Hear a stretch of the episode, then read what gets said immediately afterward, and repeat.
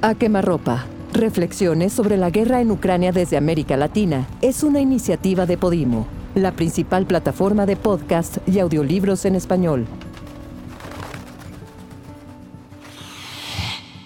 Yo soy de los que nacieron cuando la Segunda Guerra Mundial era un recuerdo reciente. Es cierto que en 1967 ya habían pasado 22 años desde el final de la guerra, pero aunque hubiesen transcurrido dos décadas, y aunque casi toda esa guerra hubiese sucedido lejos, muy lejos de mi país, la memoria de ese recuerdo nos visitaba de maneras diversas. Algunas eran muy evidentes y otras mucho más subterráneas. No voy a referirme a estas últimas por dos razones. Primero, porque se aleja demasiado del tema del que tratamos de conversar. Y segundo, porque la cuestión de cómo la Argentina se llenó de nazis escapados de Europa, daría para unos cuantos podcasts.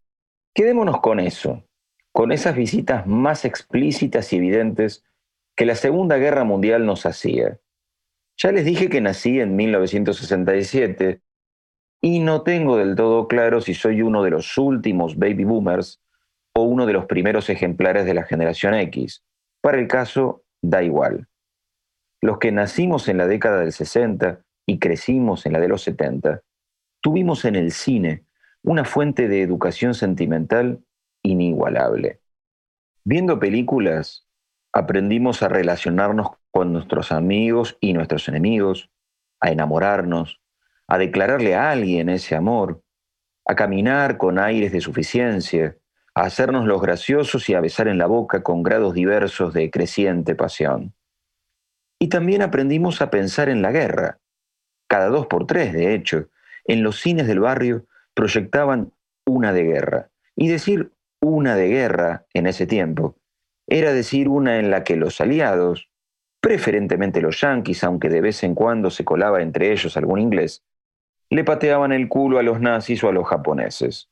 Yo prefería las de estadounidenses contra alemanes, porque en la pantalla lucían mucho mejor el desembarco en Normandía, o los tanques del general Patton avanzando por los bosques nevados de Bélgica, que esos avioncitos caza perdidos en el firmamento sobre un océano interminable y en la que solo muy de vez en cuando llegaban a alguna isla con palmeras en las que de verdad empezaban los tiros como Dios manda. No solo el cine construía nuestra visión de la guerra. En la televisión de los años 70, a falta de mayores novedades, nos castigábamos con esas series que no tienen nada que ver con las de ahora. No, señor, no, señora. Nada de disponer en cada hogar de 14 plataformas de streaming con 500 series cada una. Disponíamos, apenas, de un puñado de series que veíamos año tras año del derecho y del revés.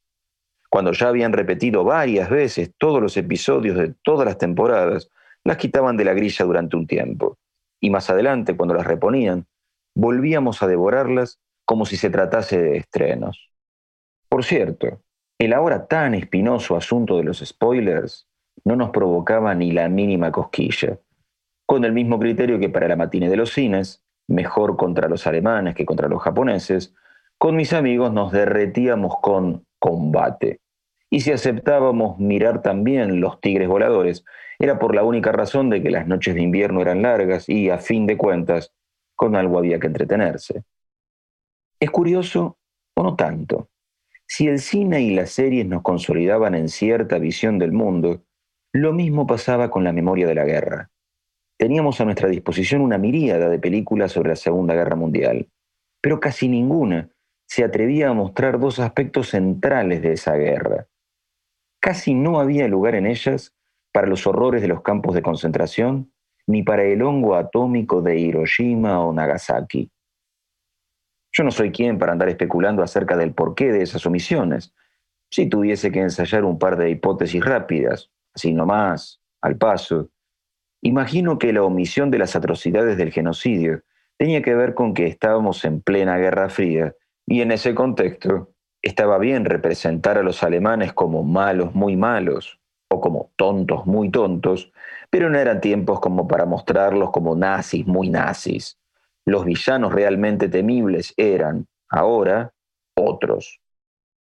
Por eso veíamos a los alemanes orientales como cautivos de los soviéticos y a los alemanes occidentales como la vanguardia del mundo libre, justo en la frontera de la cortina de hierro.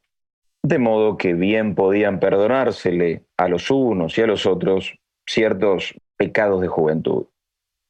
Y la ausencia de Hiroshima y Nagasaki, entré de sospechar, sospecho que Hollywood no quería que su país quedase tan asociado a haber abierto la caja de Pandora sobre la que todos nosotros vivíamos en equilibrio tan precario. Porque sabíamos, aunque no lo dijéramos, que una nueva guerra mundial no tendría como protagonistas ni a los tanques, ni a los submarinos, ni a las lanchas de desembarco, ni siquiera esos avioncitos caza haciendo piruetas en el cielo del Océano Pacífico. Sabíamos, teníamos la certeza, de que si se armaba la podrida, lo único que habría serían unos cuantos misiles surcando el cielo entre el levante y el poniente, y adiós. Mientras tanto, seguíamos yendo al cine, por supuesto.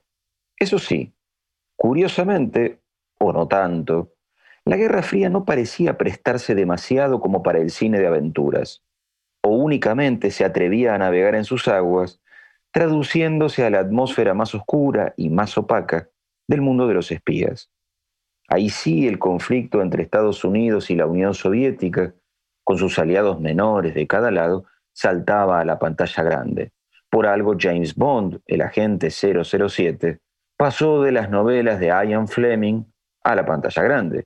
Desde entonces aprendimos a imaginarnos a los agentes secretos británicos igual de buenos mozos, duros y elegantísimos que John Connery. La tele, ni lenta ni perezosa, aportó su granito de arena. El agente de Cipoll fue, en la Argentina, la que más tiempo nos tuvo pegados a las sillas. Y cuando la cosa amenazaba con aburrirnos, vino el superagente 86 a demostrarnos que, tarde o temprano, el ser humano aprende a reírse de casi todo. Es que para entonces habíamos dejado el pánico atrás. Más allá de que nos supiésemos, repito, tomando sol sentado sobre la tapa de la caja de Pandora. A fin de cuentas, era el mundo en el que habíamos nacido, era el mundo al que nos habíamos habituado. La última vez que real, verdaderamente, el mundo había estado a punto de saltar por el aire, había sido con la crisis de los misiles cubanos. Desde entonces era como si los dos gigantes de la Guerra Fría hubiesen aprendido a no acercarse tanto al borde del precipicio, como si hubiesen dicho, ok, Seguiremos juntando armas de las nucleares y de las otras, pero las nucleares no vamos a usarlas. Y las otras armas las destinaremos a alguna guerra menor. Una especie de modus vivendi en el que estadounidenses y soviéticos se autorizaron recíprocamente a desfogarse en algún rincón apartado del planeta con adversarios de segunda categoría. Los Estados Unidos aprovecharon la oportunidad de hundirse hasta las cejas en una guerra inútil y perdieron en Vietnam. La Unión Soviética no quiso quedarse atrás e hizo lo mismo, una década después, en Afganistán. Estas guerras periféricas demoraron lo suyo en llegar al cine. Es natural, las cosas primero hay que vivirlas antes de poder entenderlas lo suficiente como para poder contarlas. Y la de Vietnam fue siempre, para los Estados Unidos una guerra confusa. Cuando consiguieron que se les asentaran los recuerdos, empezaron a contar esa guerra de la que tenían poco, por no decir nada, de lo que enorgullecerse. Por eso enfocaron su narrativa y en consecuencia nuestro registro de la guerra, más en el sinsentido y en el dolor de los reclutas que en las batallas en los arrozales y las colinas selváticas. Cuidado, Llegó un momento en que se cansaron de la autocrítica y los Estados Unidos necesitaron decirse a sí mismos que sí, que la guerra de Vietnam la habían perdido, pero no tanto. La saga de Rambo es un buen ejemplo para apreciar ese viraje. En la primera Rambo, que es de 1982, el pobre Sylvester Stallone la pasa horrible en un pequeño pueblo del estado de Washington. Pero en Rambo 2, que es de 1985, ya Sylvester se dedica a pelearse con medio ejército vietnamita y a ganarle. Y en un crossover genial en Rambo 3 de 1988, Rambo se cruza de guerra periférica a guerra periférica y les da una mano a los talibanes de Afganistán en su lucha contra la invasión soviética. Cosa que no nos vino mal para nuestra educación cinematográfico-sentimental, porque nuestro acceso al cine soviético nunca fue demasiado fluido. Y además, tengo la sospecha de que los rusos no deben haber filmado demasiadas películas sobre esa guerra en que les fue tan como el demonio. En suma, esa mezcla de baby boomers y generación X que nacimos en los 60, crecimos en una calma tensa. En el fondo, sabíamos que todo podía volar por el aire en cualquier momento, y en el fondo, en el mismo fondo, confiábamos en que esos rivales taimados y rencorosos, pero calculadores y experimentados, iban a mantener el dedito alejado del botón rojo que podía aniquilar el planeta.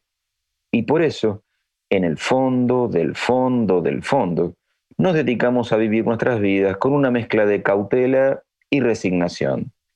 Viviríamos lo mejor que pudiéramos, pero sabiendo que pisábamos una capa de hielo muy delgada y que debajo de esa capa estaba el agua helada de la extinción. Y de buenas a primeras, un día cualquiera, o un año cualquiera más bien, la Guerra Fría se desarmó como la escenografía de una obra de teatro que baja de cartel. Terminaban los años 80 y Europa Oriental anunció que abandonaba el Pacto de Varsovia y el comunismo.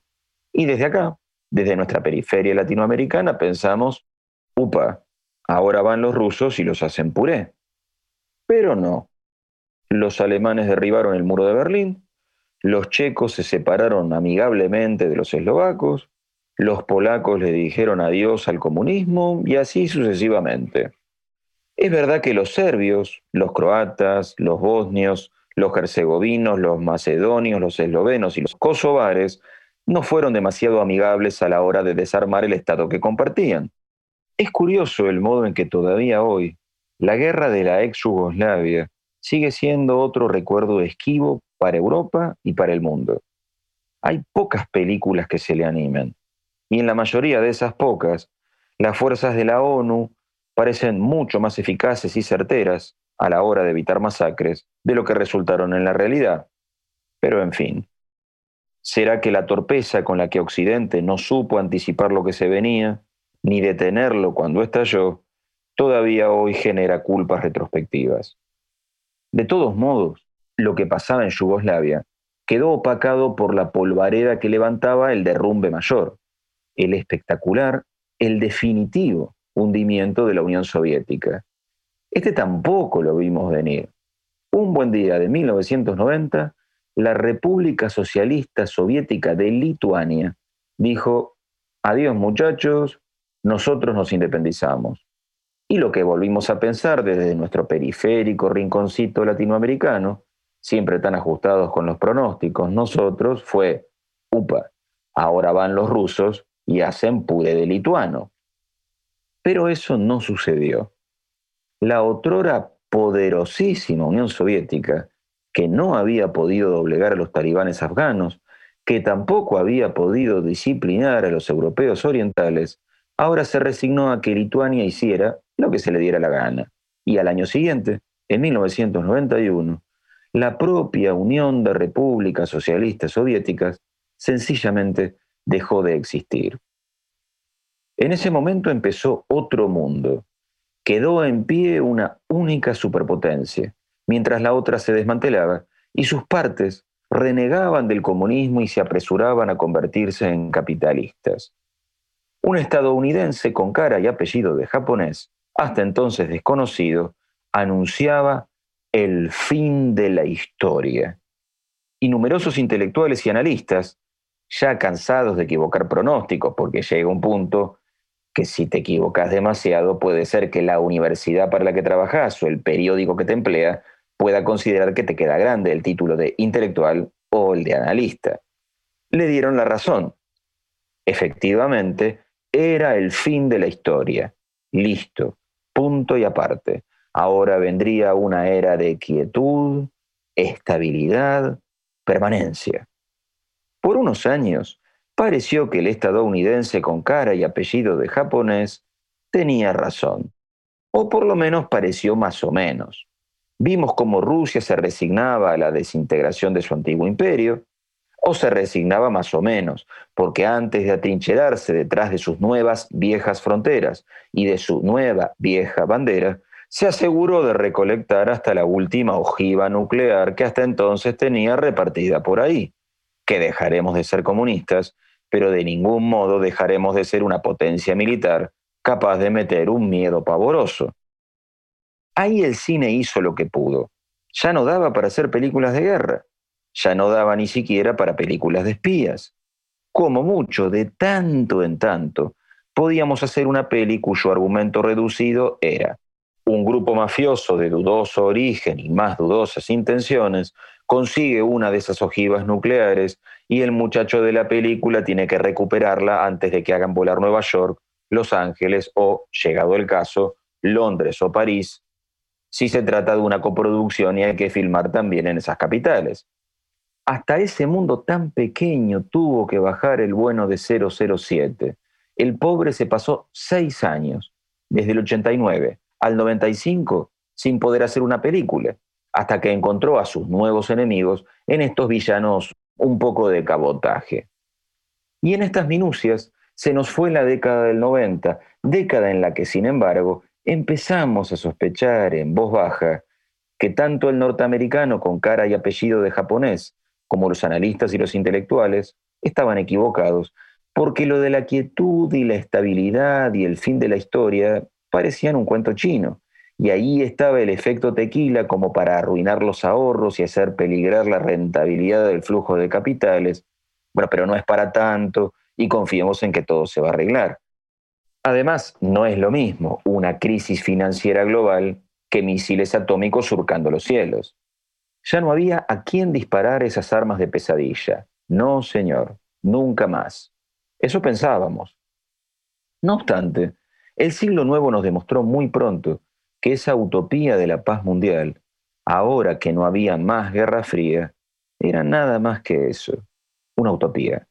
Los atentados del 11 de septiembre le dieron un giro nuevo a la guerra, pero le devolvieron una perpleja actualidad de nuestras conciencias. Afganistán primero, Irak después. Fueron guerras nuevas, pero las leímos con ojos viejos.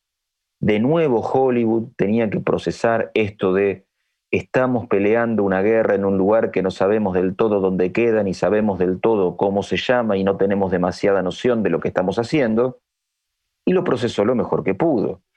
Volvió a hacer la gran cine acerca de la guerra de Vietnam.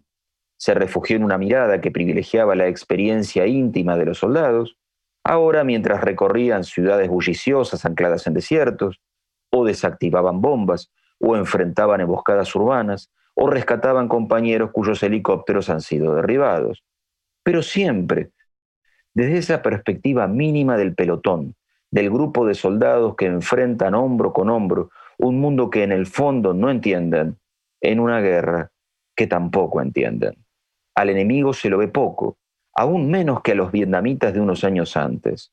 Y ni hablar en esto de entender poco si tenemos que pensar en las guerras más recientes, peleadas en lugares como Siria, contra fuerzas enemigas que ya ni siquiera tienen nombres en árabe, sino siglas, y ya cada vez se entiende menos. Pero la confusión no viene, por ahora, acompañada del miedo. No le tenemos miedo a una guerra que se pelea tan lejos y entre fuerzas en el fondo tan desiguales. Podemos abanderarnos con Occidente o con los insurgentes islámicos, pero independientemente del bando que a cada quien le caiga más simpático, en el fondo sucede lo mismo que con las guerras étnicas de África. Sabemos que existen, que son crueles y que se cobran vidas todos los días, pero sus actos y sus consecuencias están lejos de rozarnos. Y así nos pasamos los primeros 20 años del siglo XXI, convencidos de que el mundo era un lugar seguro, o más o menos seguro.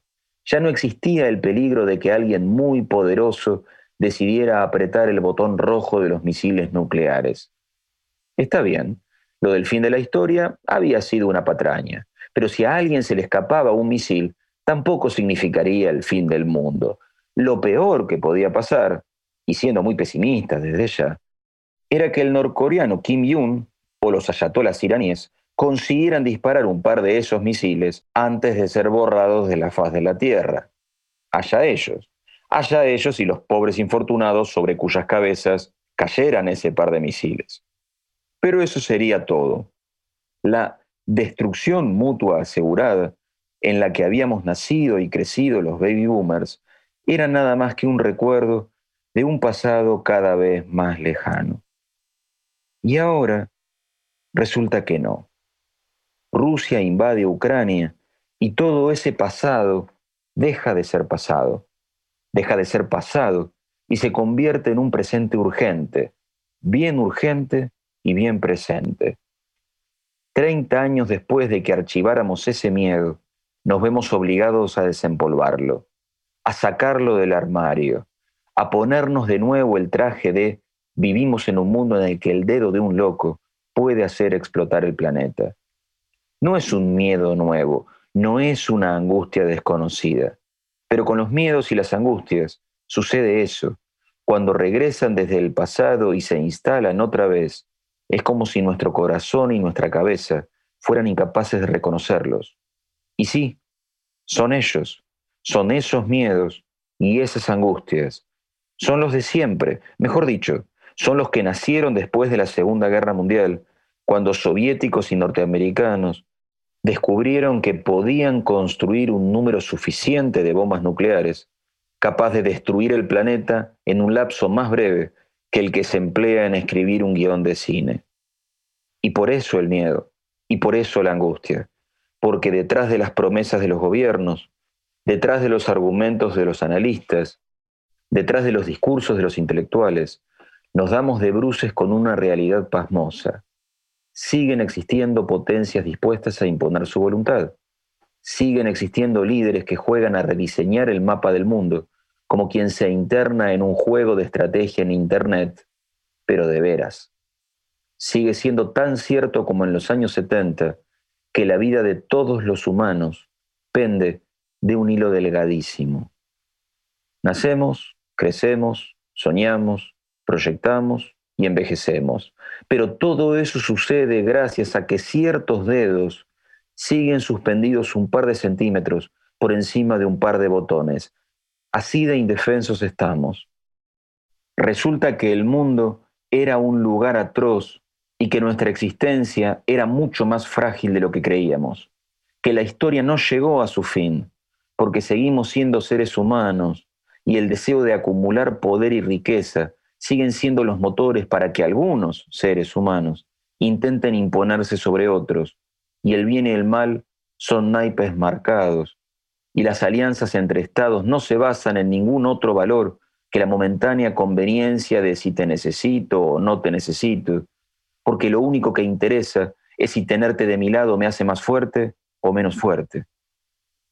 La historia sigue y muchos seres humanos siguen sintiéndose por encima de cualquier barrera moral. Y algunos de esos seres humanos, además de despreciables, son poderosos. Y algunos de esos poderosos no tienen simplemente poder. Lo que tienen es un poder inmenso. Y aunque nos resulte perverso, ese poder inmenso no tiene barreras, ni frenos, ni condiciones, ni contrapesos, ni reaseguros. En el fondo, del fondo, del fondo, el poder es una herramienta feroz que puede estar en manos igual de feroces. Y aquí estamos los demás, los otros seres humanos, despertando tal vez de un largo sueño, un largo sueño de ingenuo optimismo. Los más viejos, recordando que el mundo puede terminar en cualquier momento. Los más jóvenes, aprendiéndolo, porque la humanidad ha desarrollado los mecanismos necesarios como para terminar con todo lo que existe y con todo lo que somos. Es lo que hay. Ojalá también haya un futuro. Si lo hay, también habrá libros y películas intentando entender y explicar el mundo. Que para eso leemos y para eso vamos al cine, a fin de cuentas. A quemarropa. Reflexiones sobre la guerra en Ucrania desde América Latina es una iniciativa de Podimo, la principal plataforma de podcast y audiolibros en español.